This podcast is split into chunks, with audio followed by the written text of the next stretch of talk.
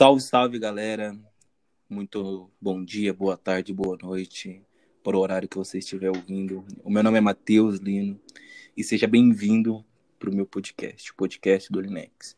Primeiro, eu gostaria de agradecer a todo mundo que conseguiu tirar um tempinho para poder ouvir meu primeiro episódio. Né? Eu tive uma, uma resposta muito boa né, das pessoas que ouviram, eu fico muito feliz.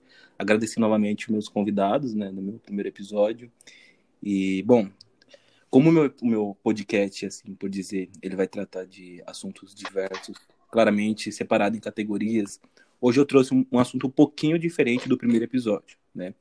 Hoje, no caso, nós vamos falar sobre a origem do universo do olhar mais científico. A gente vai trocar uma ideia e, assim, é, a gente queria já até poder avisar para vocês que nós estamos trazendo coisas baseadas em referências, tá?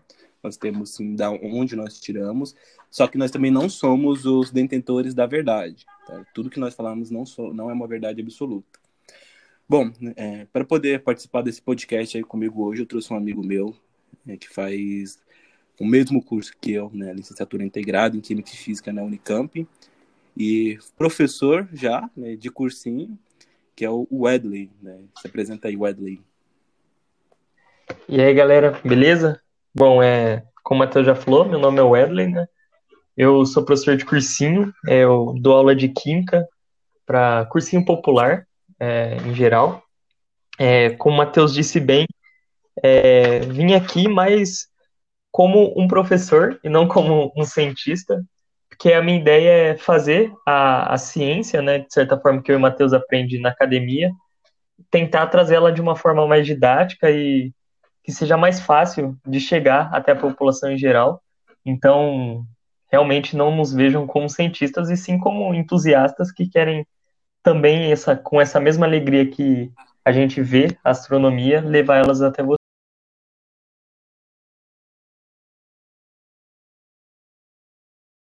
Tá? Espero que vocês gostem. Bom, galera, hoje nós vamos falar um pouquinho sobre a origem da vida, né? E eu vou começar pelo Big Bang. O, o Big Bang, sendo um, considerado um dos maiores mistérios da astronomia, da cosmologia em si, né? Ele é tratado como se houvesse uma explosão, mas o que na verdade acontece é uma questão de uma inflação. Até onde nós temos entendimento do ramo científico, o Big Bang foi o quê? Foi uma concentração né, de matéria, de toda a matéria que nós conhecemos e não conhecemos, visível e invisível no, no universo, onde teve uma grande concentração e teve uma inflação, né, que muitos cientistas estudam como uma explosão, mas foi uma inflação, onde dentro de menos de um segundo, né, após ter toda aquela concentração de matéria e ela começar a inflar, nós já tínhamos cerca de dois anos-luz de espaço no universo. O que, que isso significa? Que dentro de um segundo após a inflação do Big Bang, né, a explosão, sim, por assim dizer, nós tivemos a criação de todos os elementos químicos essenciais aqui que nós temos hoje. É, e isso que o Matheus falou, é, de fato aconteceu. É, após o Big Bang, é, a gente constata, né? É, a gente consegue saber se a gente for fazer uma contagem regressiva, né? Voltar no tempo, a gente consegue até muito próximo do zero, mas ainda não consegue no zero. A gente não sabe o que originou o Big Bang, mas sabe o que ele originou. É, essa explosão, essa inflação, como o Matheus disse, gerou dois é, elementos químicos essenciais: é, o hidrogênio e o hélio. É, hoje, no universo inteiro, 75% do universo é hidrogênio e 24,9% é hélio. E aí, às vezes, vocês devem falar assim: nossa, mas pô, a gente tem aí na tabela periódica 118 elementos químicos, né? Contando os artificiais. É, como assim? Só existem 99% são só dois. E de fato, é, todos os outros 116 elementos são muito pouco em comparação à, à grandiosidade é, em questão quantitativa que a gente tem de hidrogênio e hélio. Essa quantidade depois a gente, vocês vão perceber é, que eles estão em estrelas, em outros corpos é, da galáxia. Então, aí vocês devem estar perguntando, tá, você está me falando que nasceu o hidrogênio e hélio, né? Como que nasceu eles? Bom, é, o átomo, né, o elemento químico, ele não é a menor parte que a gente tem. O átomo ele consegue ser dividido entre outras coisas. Por exemplo, fótons, é, quarks, up, down, e a junção dessa, desses ups, desses downs, é, a partir dos quarks, é, tem um, uma subpartícula que chama gloom, né, que vem de cola, que conforme você junta elas, elas vão formando elementos químicos, né, prótons ou nêutrons. É, mas aí, quando a gente teve essa inflação do Big Bang, é, o que, que ocorreu? Gerou o hidrogênio e gerou o hélio. E aí, sendo redundante, né? Da onde que vem, então, é, todos esses nossos outros elementos químicos? Se vocês repararem, o maior elemento químico que a gente tem, assim, na Terra, em maior proporção, é o ferro. Por quê? Porque, é, gravem essa informação. Os elementos químicos, eles acontecem a partir das estrelas, né? O que, que são as estrelas? Elas são fusões. Então, a gravidade começa a apertar a massa da estrela, começa a apertar, apertar, apertar, e esses hidrogênios vão ficando muito próximos uns dos outros. E aí, o que, que eles começam a fazer? Eles vão, eles, né, como se um átomo pudesse pensar, mas é, entendam a analogia aqui, eles vão falar, bom, se a gente não fizer nada, a gravidade vai acabar com a gente. Então eles começam a se fundir, fazer um processo de fusão nuclear. E aí hélio com hélio vira hidrogênio e essa fusão libera uma energia tremenda. Um exemplo dessa energia que libera é agora na China, né? Que eles fizeram um, um, um reator de fusão nuclear e ele chega a 10 vezes mais a temperatura do Sol. Então, o Sol chega a 15 milhões de graus Celsius esse reator de fusão chega a 150 milhões de graus Celsius fazendo esse processo de fusão. Então, reparem, o, hidrogênio com hidrogênio forma o hélio, aí o hélio com hidrogênio vai formar outro átomo, e assim por diante. Até que chega um momento que é, essas fusões é, e os átomos formados acabam não compensando, né? O tanto de energia que eles formam não compensa. Então, acaba que a, a estrela é, vira uma outra coisa, é, e o Matheus vai poder falar mais, que é um pouco da nebulosa. E quando essa ela vira essa nebulosa, ela espalha é, materiais por todo o universo e coincidentemente esses materiais vão se encontrando, né? Esses materiais mais pesados vão se encontrando com outros mais pesados de outras nebulosas e a gente vai formando outros materiais é, e outros elementos químicos mais pesados.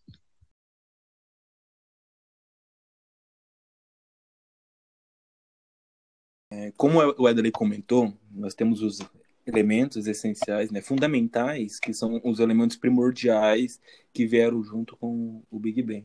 No nosso universo, nós temos diversas e diversas outras formas de, de objetos, não só apenas estrelas e planetas. Nós temos, como ele comentou, a nebulosa, nós temos estrelas de, de nêutrons, nós temos os buracos negros, que é uma coisa que, a qual eu tenho um, um fascínio gigantesco. Então, nós temos diversas, diversas formas.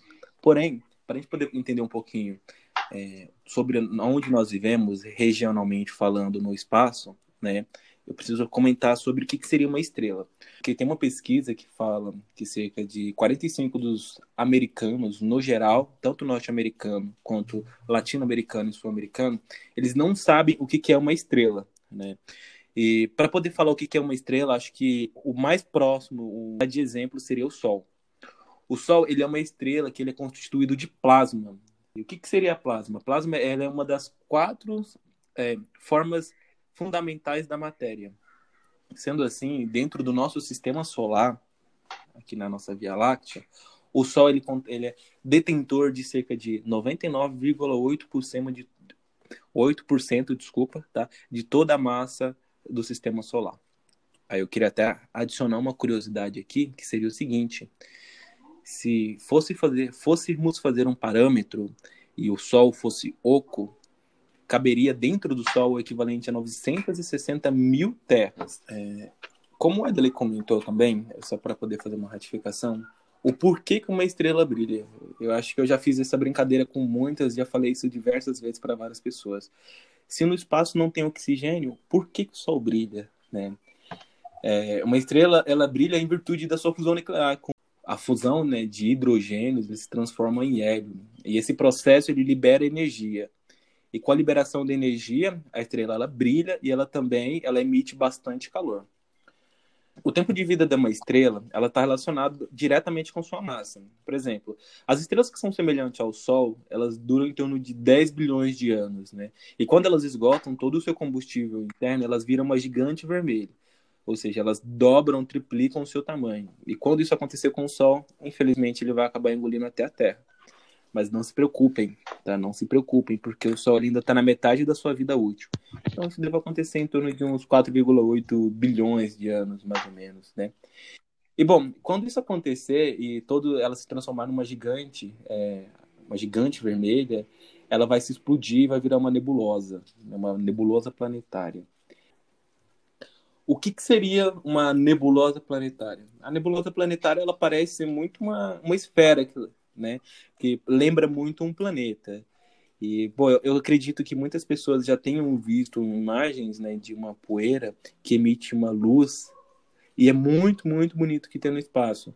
Inclusive, eu queria fazer um comentário que o, o site da NASA, ele permite que, com que você consiga ver qual foto foi tirado por eles no dia do seu aniversário. Tá? Eu vou deixar o, o link aqui na descrição, eu super recomendo porque tem umas imagens muito, muito bacanas. Né? É, bom, é, um parente né, sobre nebulosas. É, as planetárias não são as que eu acho mais bonitas, né? Eu prefiro outros tipos de nebulosas. É, porém, uma curiosidade assim para quem quiser entrar mais para a parte de física é que se vocês pesquisarem no Google uma nebulosa que chama Pilares da Criação, é uma nebulosa muito bonita, assim, famosa até. O telescópio Hubble consegue ver ela. Só que ela está numa distância tão longe da gente, assim, questões de anos e anos-luz, que quando a gente vê a imagem dela, a gente está vendo a imagem de bilhões de anos atrás. Então, essa nebulosa a gente já sabe que não existe mais. É, por meio de ondas e radiações, a gente consegue saber que uma outra explosão, uma outra estrela explodiu, gerou uma outra nebulosa, e só a onda de arrasto dessa explosão destruiu essa nebulosa. Só que a imagem que chega pra gente, né, por causa da luz, é, não deu tempo, né, da luz do presente do que está acontecendo lá chegar até os nossos olhos. Então, aproveitem, né? A gente tem aí mais uns 14 bilhões de anos para observar essa, essa nebulosa antes que ela desapareça. É, bom, eu vou falar sobre um pouco dos planetas, né?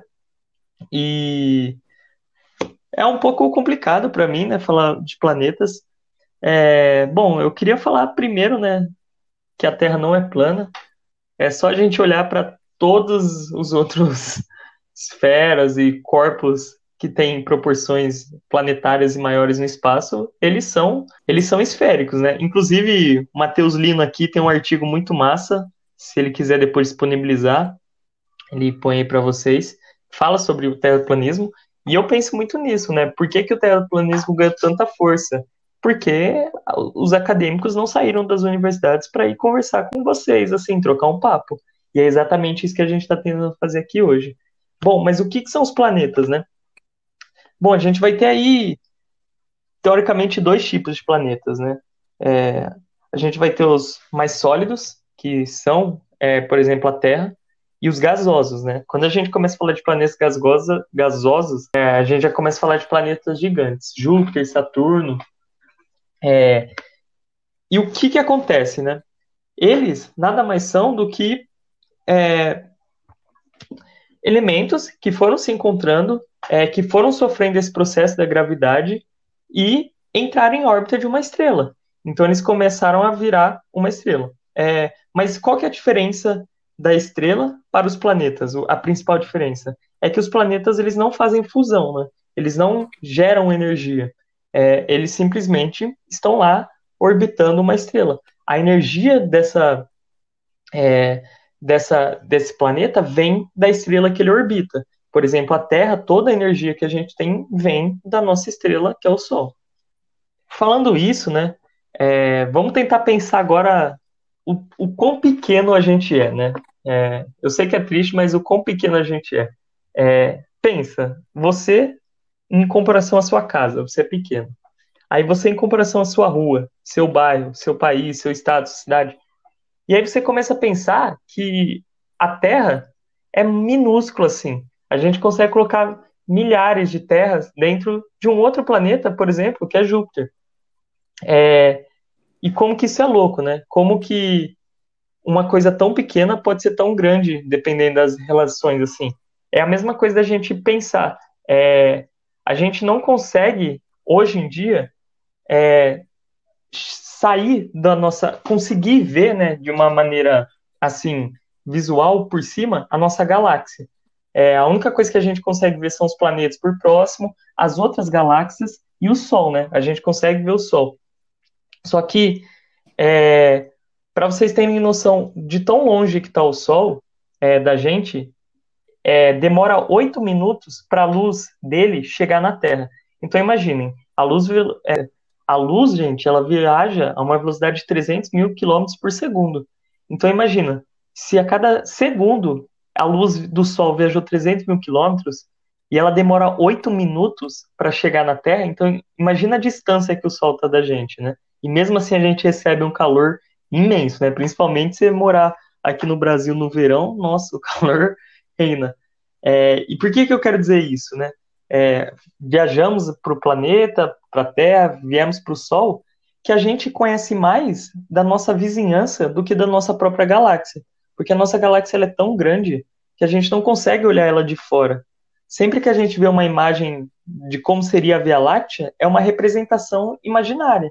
A gente não sabe de fato como ela é, porque não, nenhum satélite conseguiu viajar tanto tempo a sair da galáxia, da Via Láctea e ver ela de fora. Agora a gente já consegue ver outras galáxias, porque aí sim, né? A gente está de fora, a gente consegue ver. Então, para vocês terem uma noção de quão grande é, são é, as galáxias, e mesmo assim, gente, olha o quão grandes são as galáxias, quantas galáxias tem, nenhum planeta é quadrado, nenhum planeta é plano. Acho que, teoricamente, o único planeta que seria plano é esse dos terraplanistas aí, que não faria sentido nenhum, né? Sim, com certeza. E, inclusive, eu gostaria de fazer até uma, um adicional aqui. Os astrônomos, eles não usam simplesmente o telescópio como medida para estudo. Existem várias outras formas também de fazer o estudo da mesma, né? E a gente consegue estudar um determinado planeta, uma determinada distância, através da, da luz que esse planeta, que essa estrela, ela consegue emitir para a gente, entendeu? Ou seja, a gente consegue descobrir se ela está mais perto ou mais longe, simplesmente pela sua frequência de ondas. Se ela está tendendo mais para o vermelho, se ela está tendendo mais para o azul. E eu gostaria de fazer um, um adendo aqui, que se por, porventura, a qualquer momento você ouvir, é, ah, isso daqui é uma teoria, conforme a teoria do Big Bang, a qual estamos nos citando aqui, ela não se trata simplesmente de uma hipótese levantada sem ser estudada. Uma teoria no ramo científico, ela só é considerada uma teoria depois que a gente consegue fazer um estudo sobre elas, né? E trabalhar sobre aquilo até que a gente se, realmente consiga comprovar, aí se torna uma teoria.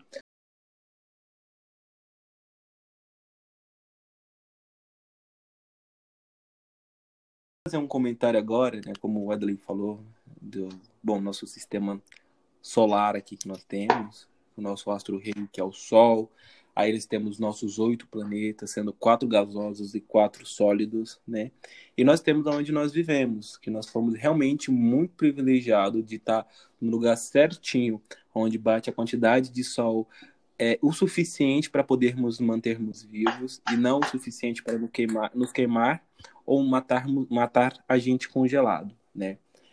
É, sendo assim, eu gostaria de comentar sobre a nossa Terra, que o nosso planeta surgiu há cerca de 4,8 bilhões de anos atrás, enquanto o universo no seu todo ele tem cerca de 13,8 bilhões de anos, tá?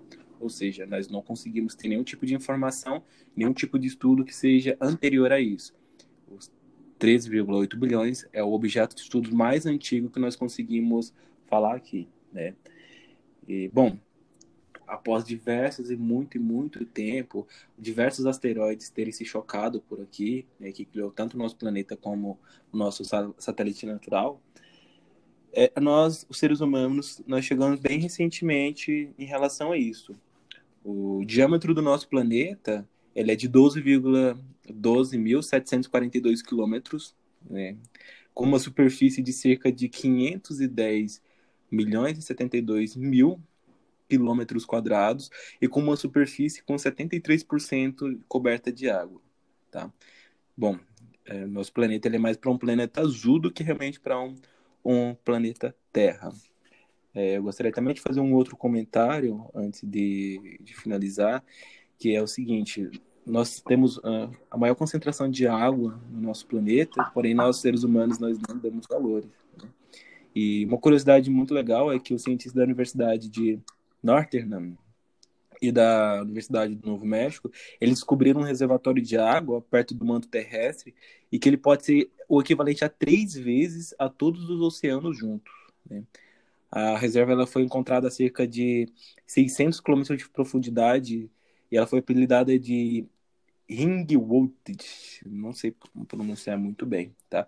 Então, assim, realmente nós temos muita água para poder viver no nosso planeta. Nosso planeta ele é riquíssimo disso e que é a fonte principal de vida nele todo. O ser humano, infelizmente, ele não dá a sua devida valorização. É, de tudo isso que nós falamos, Adriano, eu gostaria de saber de você. Sente também da origem que, dá, que nos dá a vida. É, eu gostaria de saber qual é a sua opinião? Você acha que existe a possibilidade de, de termos vida fora da Terra? Bom, é... então, existir vida, eu creio que sim. Mas calma, é... eu creio que existe vida pela quantidade de planetas e condições que, que existem, né? Que o universo nos oferece. O universo é muito grande. E por causa disso, eu creio sim que existem vida mas não quer dizer que seja vida igual a gente, sabe? Seja uma vida inteligente. É, porque se você for ver, todas as condições e séries de eventos que acarretaram é, para a gente chegar onde chegou hoje é algo muito assim peculiar. Algo que, putz, na, na história do universo demorou milhares e bilhões de anos para isso acontecer. Então, eu não acredito que tenha vida igual a gente, mas tenho total certeza que tenha vida. É, seja lá o que você entenda por vida, né? Mas eu acho que vida inteligente já não tanto. É, mas assim, é, tem outros planetas que, que chegam muito próximos da gente ter vida. Inclusive, é, me fugiu agora o nome de um telescópio que a NASA é, eles compraram um Boeing 747 é, e colocaram um telescópio gigante, assim, um telescópio de infravermelho. É, e aí, por acidente, eles identificaram é, água na Lua, assim. Mas aí, tipo, beleza, sempre teve água na Lua e tudo mais. É, mas qual foi a descoberta? Porque dessa vez eles descobriram água na Lua em uma parte que batia sol. Antes eles tinham descobrido água na Lua na parte é, escondida, né, obscura, onde não batia sol, então tinha água. Mas agora não. Mesmo batendo sol, tem água na Lua, assim como a gente já descobriu é, água em tantos outros planetas, né, e satélites. Então, tipo, tem características é, para ter vida, mas a Terra tem características muito específicas, né? Outro dia eu estava conversando com um professor o próprio fato do magnetismo que a Terra tem, que salva a gente de tantas coisas, né? A própria camada de ozônio, a blindagem que a gente tem contra é, meteoritos. Então, isso é algo muito único, assim, que é, não pensando do lado criacionismo, né? Criacionista, é, mas de fato, a gente deu muita sorte nessas condições para a vida humana aparecer. Mas sim, eu creio, né, dei toda essa volta, mas eu creio que tenha vida em outros lugares, é, mas não necessariamente seja vida inteligente. Pelo contrário, eu acho que é muito difícil ter uma vida inteligente. Até porque há anos a gente procura algum sinal de vida inteligente, ou a gente é muito burro e não acha a inteligência deles, ou de fato não tem e que foi realmente identificado outros planetas com possibilidades de vida, porém a gente não tem equipamento nem tecnologia o suficiente nem para visitá-los, nem para poder realmente, como o Edward falou há um pouco tempo atrás, fotografá-lo pela falta de tecnologia que nós não temos neste momento.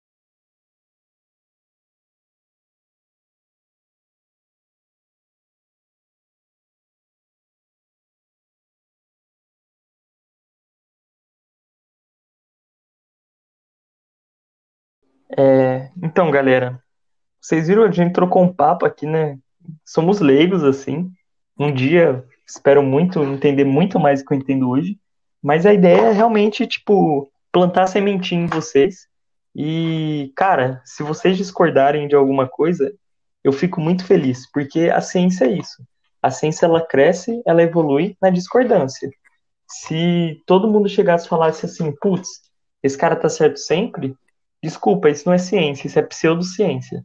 É, quando você tem um terraplanismo que qualquer coisa que você fala não tem falha, eles estão sempre perfeitos, você começa a desconfiar. É, isso eu falo, a ciência não é perfeita. Como a gente disse lá no começo do episódio, é, a gente não sabe o que aconteceu para formar o Big Bang. A gente sabe que ele aconteceu, mas o que formou ele? Tanto que existem várias e várias teorias, né? É, entrando um pouco na parte da química, tem um conceito que chama de entropia, que é o quê? É a máxima desorganização, é a energia zero. Então, quando gerou o Big Bang, o que, que a gente tinha? A gente tinha o um universo em um único ponto. Um universo em um único ponto. E esse universo é, começou a sofrer essa entropia, começou a desorganizar e criar esse único ponto começou a virar universo, né? É, e aí surge e aí surge teorias. É, o Einstein ele previu o buraco negro. Lembram? Um buraco negro é alguma coisa muito densa que ela tem uma densidade tão grande que ela consegue, ele consegue puxar até a luz e por causa disso é, tudo que orbita perto do buraco negro não começa, não consegue fugir até a luz. É, isso também, se o Matheus quiser, a gente pode trocar ideia num outro momento, né? É, só que o Einstein também prov, é, previu, né, nas, nas suas, nos seus postulados, um buraco branco. O que, que seria o buraco branco? Seria o oposto. É, se o buraco negro ele suga tudo, aonde sai isso? E aí é onde ele falou, olha, seria o buraco branco, que é o que expele tudo. E aí, até hoje, ninguém não conseguiu achar um buraco branco, mas seria uma explicação para a origem do Big Bang. É, beleza. E se o Big Bang nada mais for do que quando o espaço chegou na sua entropia, chegou no seu máximo de desorganização e virou um novo espaço por meio de um buraco negro? Olha, olha a loucura né, que a ciência tem. Tem até uma, uma, até uma frase, é, eu não vou me lembrar agora de quem é, que a ciência é um, um humano que está tentando desvendar um quebra-cabeça que é o universo. E às vezes a gente já desvendou esse quebra-cabeça, né? Já colocou a peça direito no lugar certo, a peça realmente era aquela, só que não fez sentido pra gente. E aí volta tudo atrás. Então, esse é o barato da ciência, gente, é, é discordar, é chegar e falar assim, mano, eu acho que você viajou aqui, eu acho que se você fizer isso vai dar melhor, é um ajudar o outro e um dia, quem sabe, né, a gente descubra de onde veio o universo sem antes ter nascido um novo universo, né? Vai saber.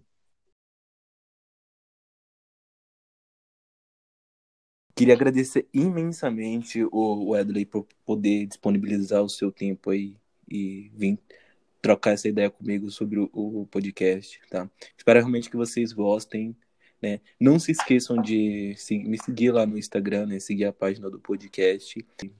Ah, então, galera. É... Bom, primeiro eu queria pedir desculpa aí, qualquer coisa não tenha ficado claro. É... Como o Matheus falou, né? Eu sou professor de cursinho, mas eu tendo pra... mais para a parte da química. É... E esse conceito de astronomia é muito física. É, eu tô aqui meio como entusiasta de você, é, assim como o Matheus também. Então, estamos aí para errar, aprender.